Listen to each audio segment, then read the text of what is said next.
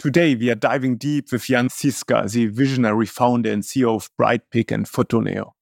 We'll be geeking out on how Photoneo developed cutting edge 3D sensors with in house developed chips and taking a closer look at Brightpick's system. Curious about which products are the best fit for this fulfillment solution and what happens when the robot encounters a tricky item. Let's unravel the mysteries of advanced robotics and sensor technology together. Let's go. This is another type of revolution. We can tell that five years ago it wouldn't be possible that you would have such a strong model that can cover most of the items you will ever see.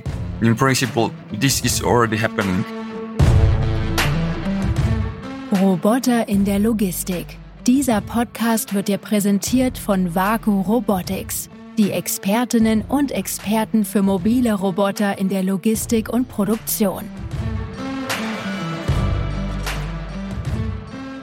Welcome to a new episode of Vaku Update, the podcast about mobile robots in logistics and production.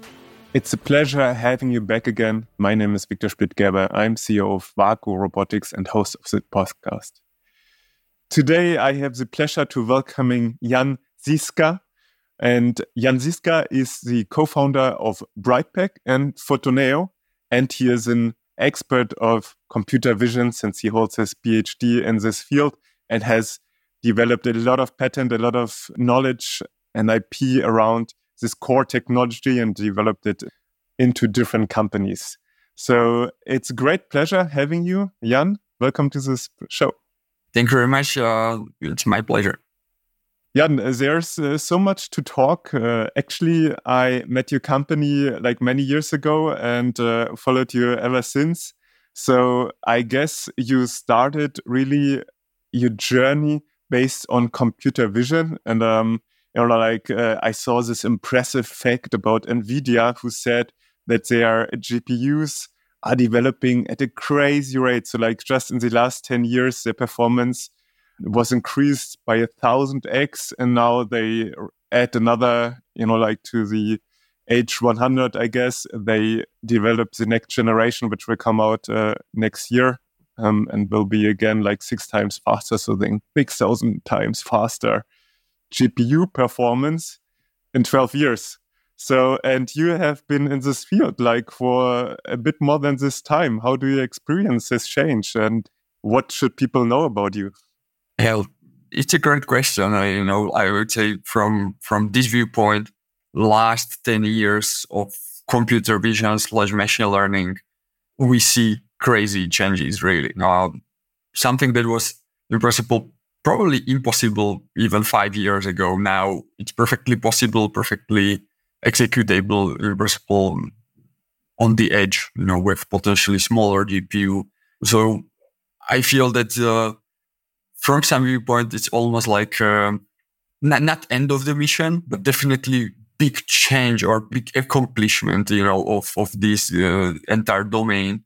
Uh, and, and computer vision had multiple kind of foundational problems to solve you know some some some really like like essential problems we wanted to always solve and looks like we are starting to or we are we actually cracked some of them so so it's very very interesting that 10 years ago or maybe 15 it was it was like completely new completely everybody would tell you that okay there's some problems we are not going to solve in upcoming years. Um, but now suddenly it's, it's complete change Mm, you know, with a new new generation of of uh, machine learning models, you know, a lot of could be suddenly solved, and I think this is really kind of kind of revolutionary moment, or you know, kind of kind of peak in, the in the innovation step, and yeah, I'm very very nice and and uh, very happy to be in the right field in the right time.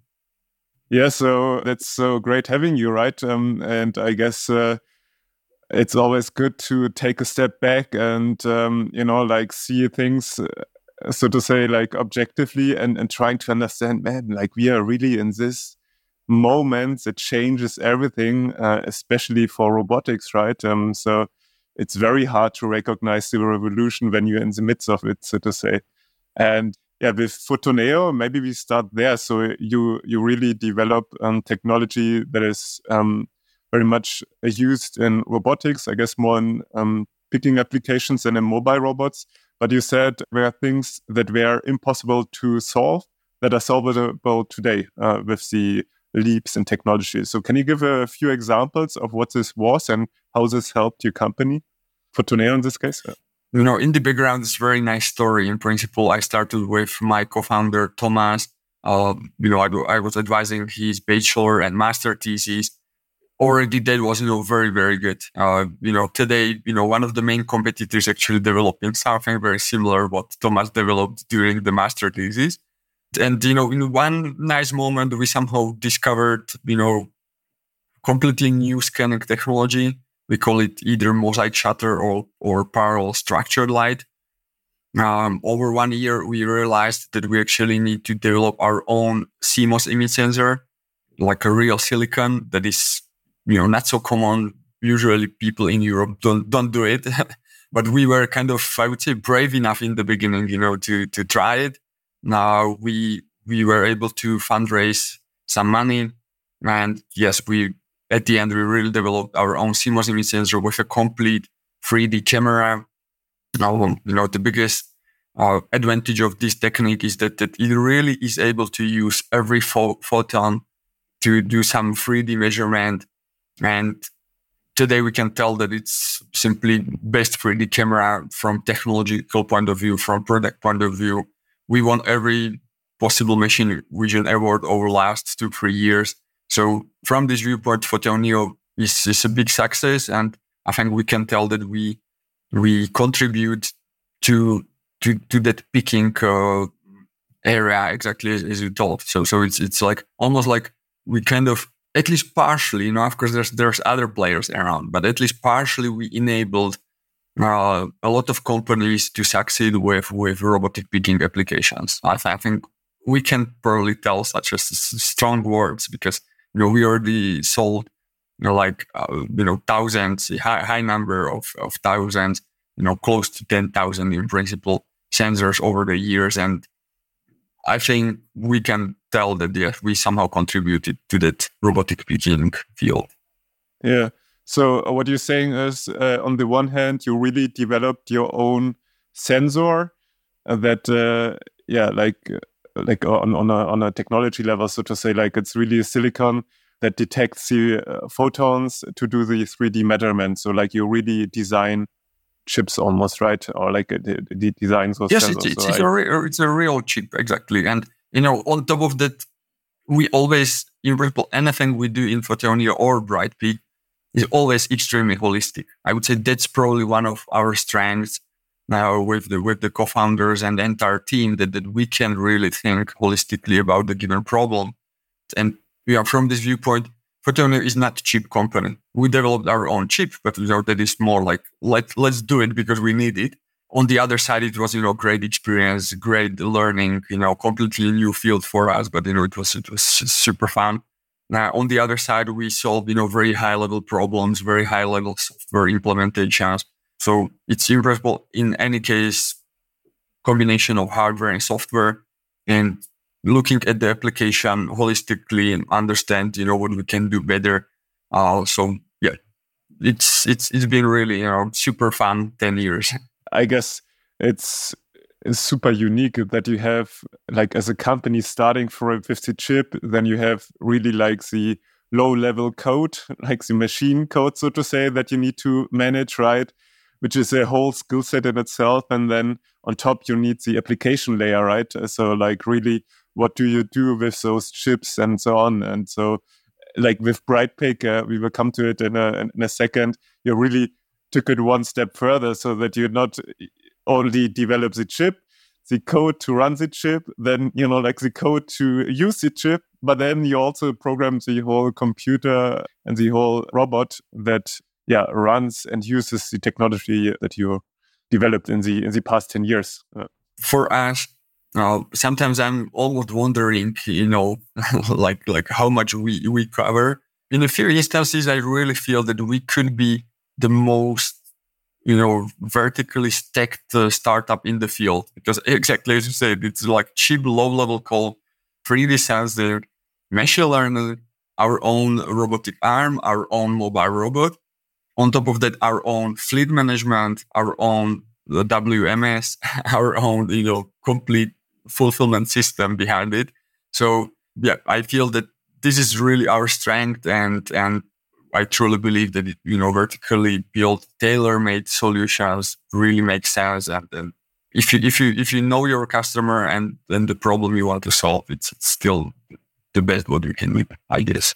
So that is Photoneo. Uh, I guess your company there is uh, doing incredibly well. You have over 300 people working there. Now your headquarter is in the US, and um, also in the US you founded uh, your next thing, next big thing, so to say, which is Brightpick. And uh, if I describe it in my own words, uh, it's basically a platform, a mobile platform, AMR platform that drives through the aisles. And uh, on the platform, there's a robot arm, and you have like a on, on the platform also the possibility to hold bins, so to say. And then you drive through the aisles, through the racks, you pull out a bin, you can transport the complete bin, or you can pick single items out of the bin and, so to say, um, yeah, uh, really pick to order or, um, yeah, basically um, do the fulfillment of goods and you're doing this with a very interesting company, which is called Knuspr, or like at least in Germany, it's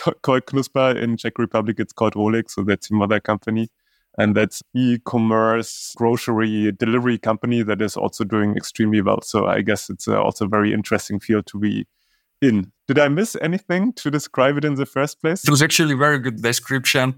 Exactly as you said. In principle, the robot itself is doing exactly what you described we always do end-to-end fulfillment solution. So that means it's actually multiple robots, exactly as you described. Uh, but from this viewpoint, of course, there has to be some kind of fleet orchestration software behind it, you know, slotting strategy, uh, even this fulfillment on its own, you know, how exactly you steer all the robots. You know, maybe there are some SKUs where, where multiple robots are interested in the given SKU. A lot of, you know, small details so then you have, of course, a replenishment. You know, you have to somehow replenish the given warehouse. So in principle, you gave very good description of the robot itself. That's actually probably the topic of, of, of this um, podcast. But in general, we do, you know, kind of even one level higher uh, complete software end-to-end fulfillment solution.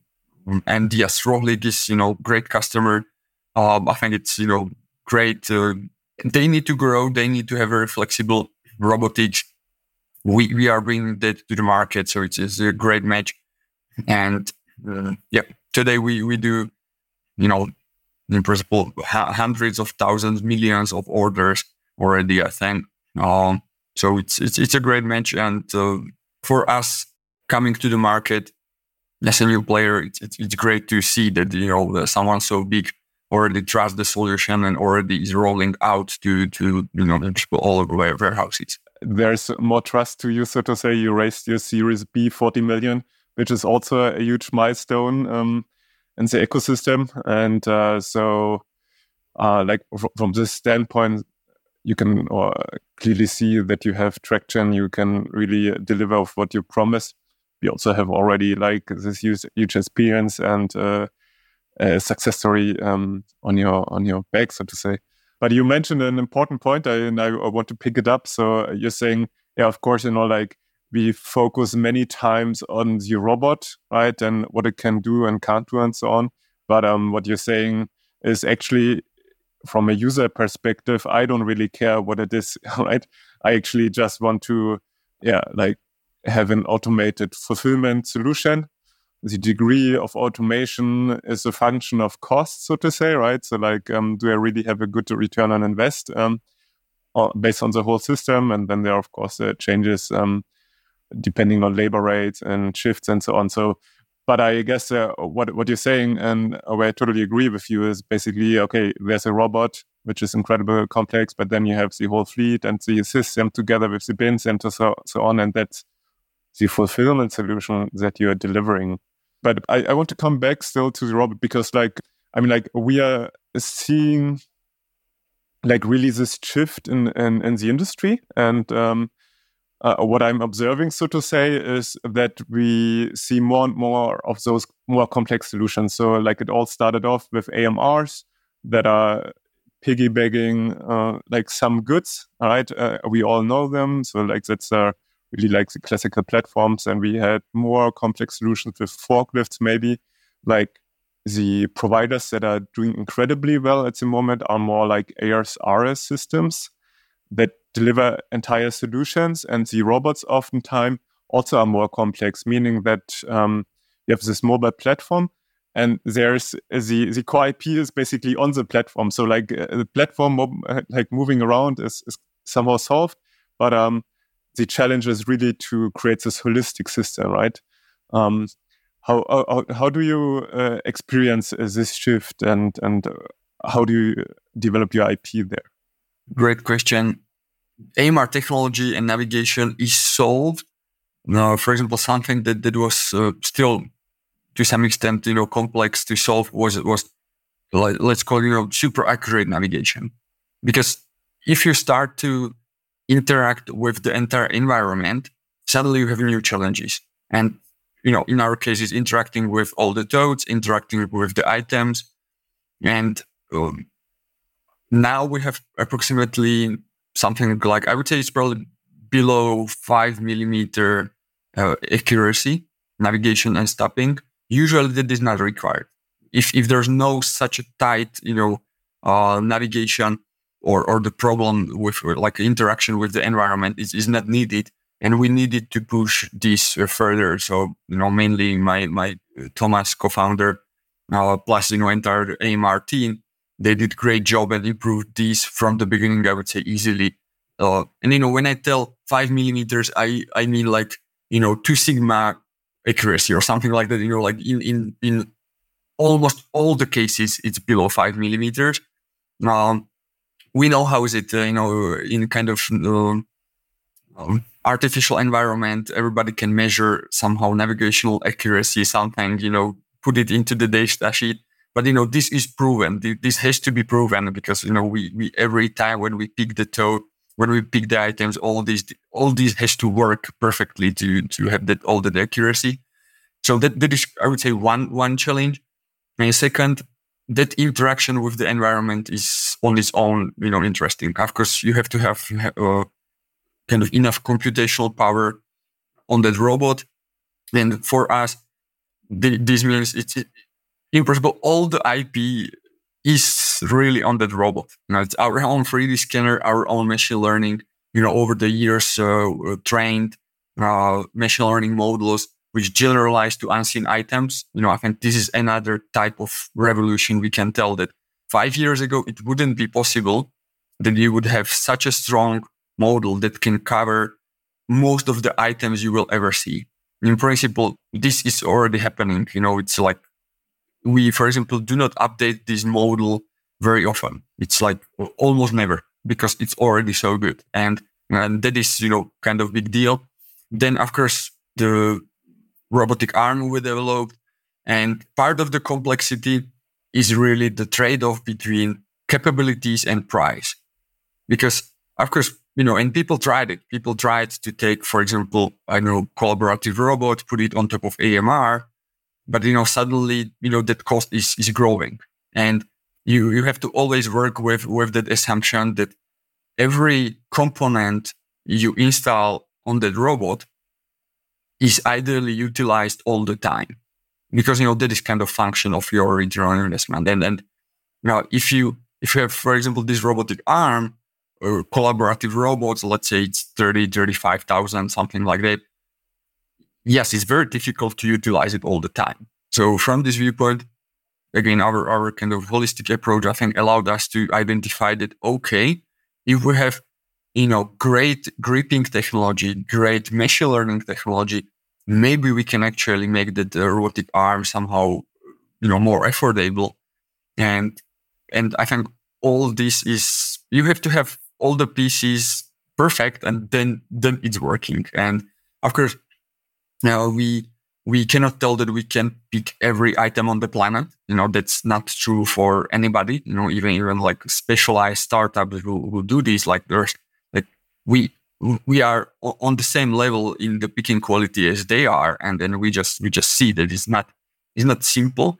On the other side, again, because it's end to end system, we have you know very nice solution where yes, human picker serves as a as a fallback solution and when we are able or uh, where we need to so use this uh, fallback solution, let's say one out of 1000 cases, you know, the cost is neglectable in principle. So, so it's, I think, I mean, again, I want to just tell that, that, that approach that you, you really see the entire process and understand every detail. I think that helps you to actually identify where you can save cost and how to design the solution very interesting, right? And um, it's also interesting move, so to say, that you say, "Hey, um, we know how to do item picking," know, like which is already a very challenging, and you know, um, there are few startups out there that um, solve it, but it's it's somewhat solved, I would say. But if you look like in, you go into an uh, random warehouse, you wouldn't see any of those robot arms, right? So like it's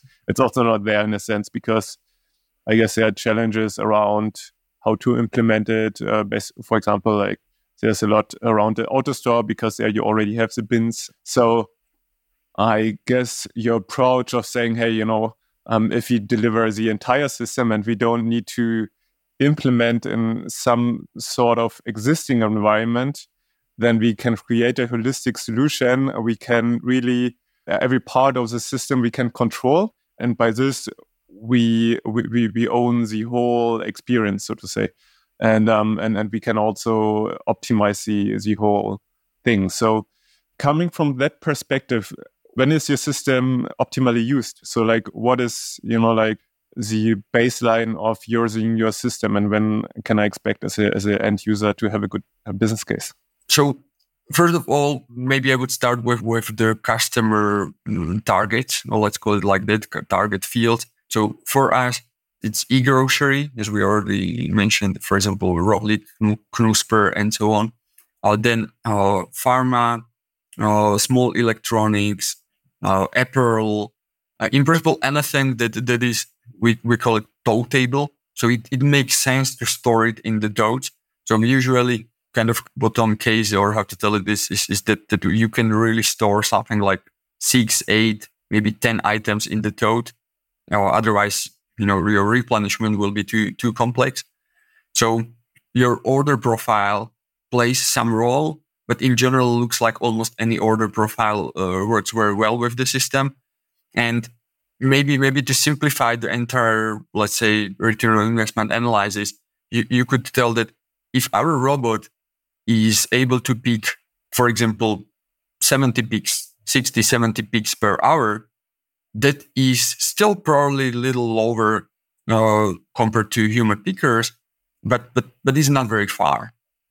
And and that means, you know, this robot is very close to match human performance in, in, in you know many cases. And of course, when you have, for example, two shift operation, one robot can actually potentially replace two people or you know help them to optimize the, the efficiency. So you know, the, the business case works very, very well. And this is something that probably for longer discussion, but, but that ability to pick in the aisle makes that system extremely efficient. And maybe to give you, you know, like a quick, quick explanation. If you are, for example, cooking, you are not going to take your ingredients like always like one, you know, spice number one, spice number two, then I don't know, chocolate, you know, I'm not sure what you are manufacturing or what you are cooking. Uh, but you are not going back and forth. You just collect all the items and put them, you know, on your, on, in your kitchen. So I think that is kind of very natural way. And in principle, I think the story goes like this. The technology over the last 50 years or how many, when we started with some automation in warehouses, in principle was never good enough to do in aisle picking. So we always did goods to person systems because, because we, we were not able to replace the human brain and human hand and not you know, definitely not on, on the mobile robot. And now this is not only, we are not doing this because it's sexy. We are doing this because it's extremely efficient. If you think about it, for classical G2P system, the robot has to bring the given tote to you. You pick the item and the robot has to bring the tote back to the system. So it's all, always back and forth, back and forth for every order line. And in our system, the robot goes to the storage, finds the closest possible, or no, actually it's, you know, classical traveling salesman problem. In principle, you find the, the, the best strategy how to pick those items and you, you, you in principle collect those in the storage. So, you know, fundamentally, mathematically, you, you can prove that this is, you know, 40 to 50% less traveling. And in the warehouse and order fulfillment, most of the time is actually spent on, on traveling. It's, it's usually 80 to 20. 20 is walking for the human pickers and 20 is picking. Of course, robot is a little slower with picking, but it's still something like 70, 30. And decreasing that travel distance in principle makes the system much, much more efficient. So yeah, what what, what you're saying is um, uh, there's a lot of waste created basically because um, it was not possible to sort the picking, right? So like uh, exactly, um, th exactly. th therefore you needed like it was already uh, and like or in the first place people went to the place to pick the item then you know like eventually you were able to develop robots or technologies that bring goods to a person to a picker because uh, again like you couldn't replace the picker. And what you're saying like since we now have solved the picking it's um, makes sense to bring the picker to the goods and that uh, thereby you solve a lot of traveling um, uh, you know, or s- save a lot of traveling time uh, which makes total sense but which brings me to the other question um, which is like the picking is still difficult right? So like uh, how do you deal with um, items that you can't handle? You know in the beginning we were i would say maybe a little naive or maybe not experienced and and we were always pushing like let's do like 100% fully automated warehouse. And when you when you go you know when that, that was already you know three four years ago when we realized that okay that, that warehouse it's, it's seriously complex. You know it's not everybody could imagine you know kind of simple warehouse but usually there's a lot of processes a lot of exceptions. I would say that idea that it's fully automated is to some extent you know kind of naive. And and and and if you if you think that there's let's say you know 40 50 100 people doing different things you know replenishment uh, stocking i don't know a lot of other a lot of different things around it's uh, in principle uh, the goal is not to you know decrease this to zero. In principle doesn't make sense. Still there are going to be some people and, and there there are still exceptions and they have to handle them and it's perfectly fine you know and we actually want them to do something useful and something complicated let, let's let's say like that. And and yes if we can replace now for example in grocery world we see something like 80% of of robot pickable items uh, in something like pharma it's 95 potentially something like that so now uh, and you know to answer your your question directly still there's uh, ability to do with the same robot in, actually in the same process to do G2P. So that means that yes, for the items that are, you know, somehow only human pickable, uh, we identify them upfront. It's usually some kind of categories, you know, like we don't do it per item. It's the entire category. And uh, then we store them after close to this human picker.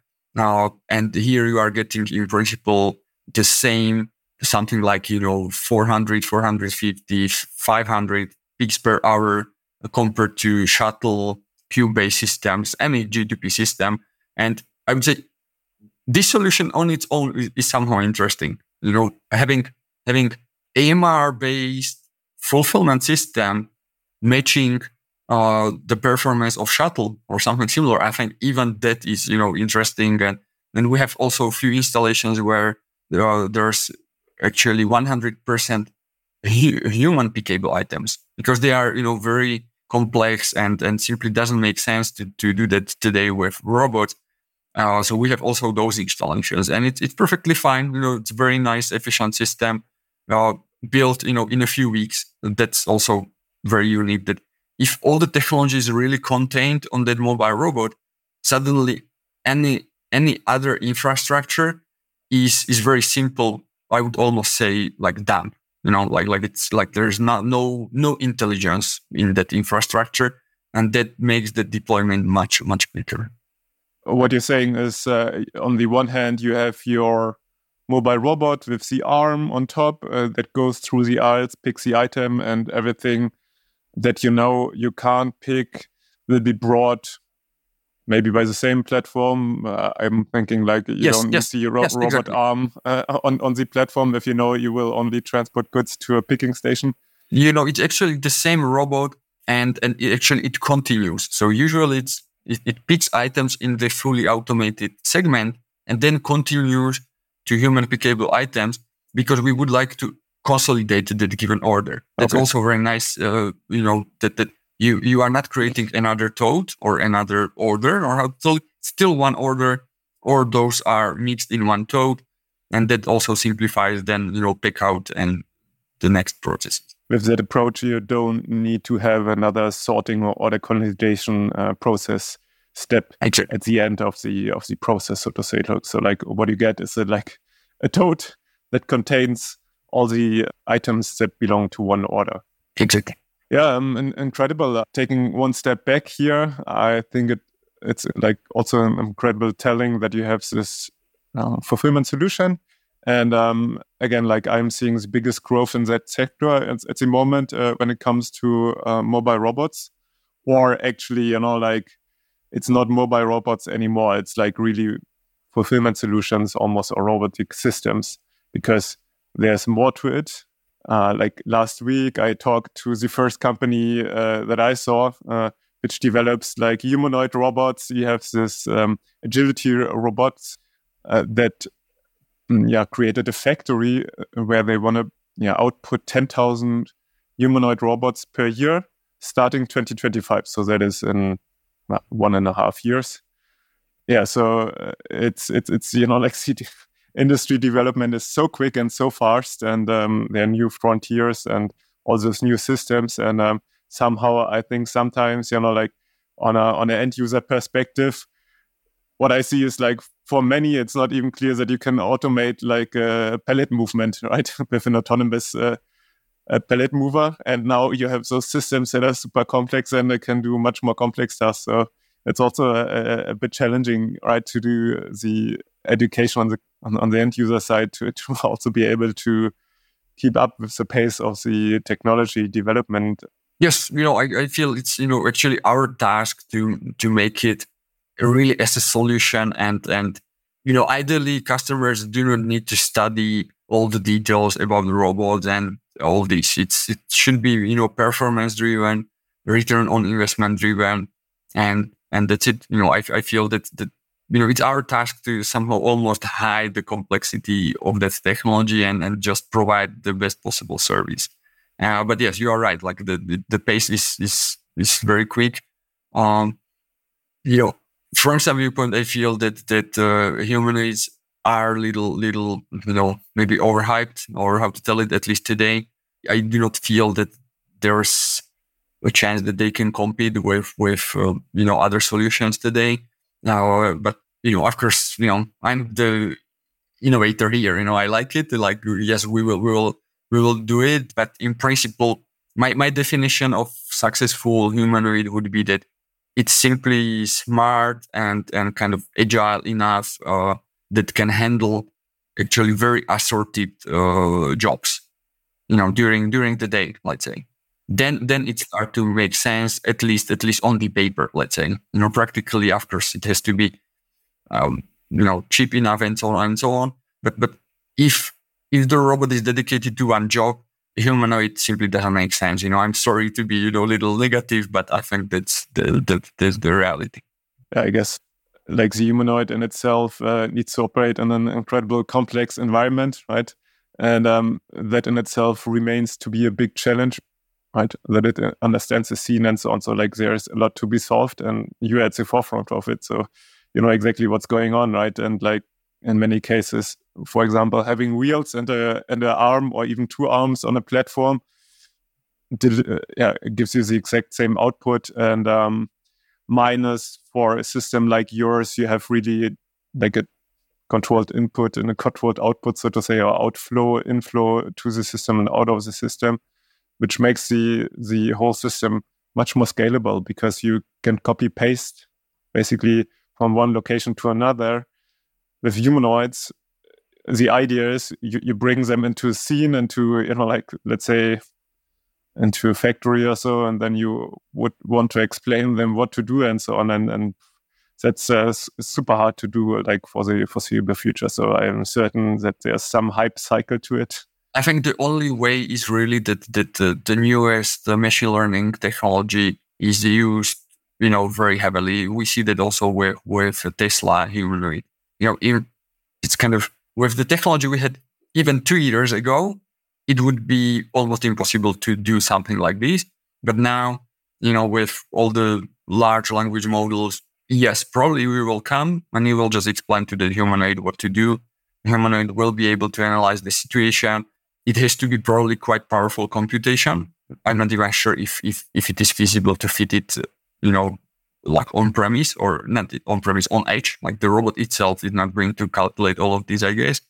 But yes, you know, I, I can imagine that will happen, but, but still the, I think the biggest obstacle will be uh, return on investment because because this technology is still you know hundreds of thousands. It's, it's I would say in principle today it's at least 10x more expensive uh, what could be justified by the investment. You know, like it's, yeah.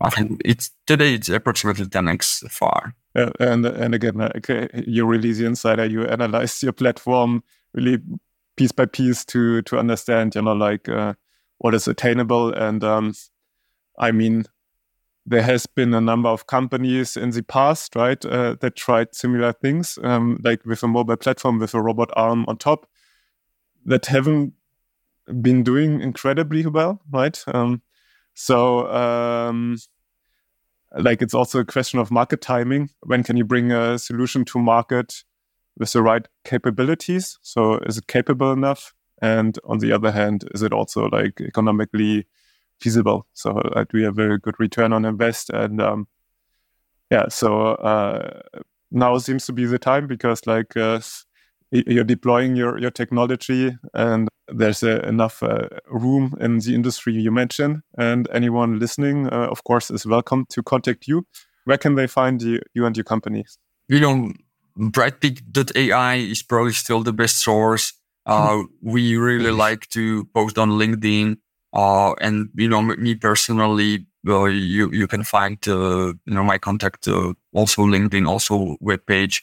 And yes, please, uh, you know, if you have any questions, even even technical, you know, we, we are happy to answer. Awesome. So I'm really thrilled to see uh, what you're gonna develop, and again, also for all the listeners. Uh, if you have any questions, if you have any ideas, please post uh, the comments uh, when we release the show on uh, LinkedIn, it's the main main discussion forum for those shows, and we are happy to receive your feedback over there. And yeah, feel free to reach out to Jan to brightpick.ai. And yeah, looking forward to hearing uh, from you and your successes. It was great having you, Jan. Thanks for sharing. Thank you very much. No, it was my pleasure. Thank you. Das war Roboter in der Logistik mit Viktor Splittgerber von WAKU Robotics. Die Expertinnen und Experten für mobile Roboter in der Logistik und Produktion.